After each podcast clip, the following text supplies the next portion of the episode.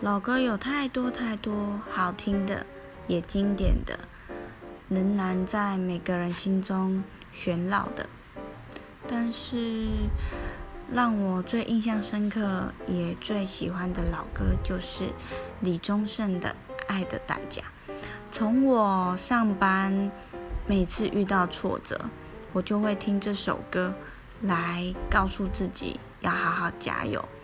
这首歌伴我。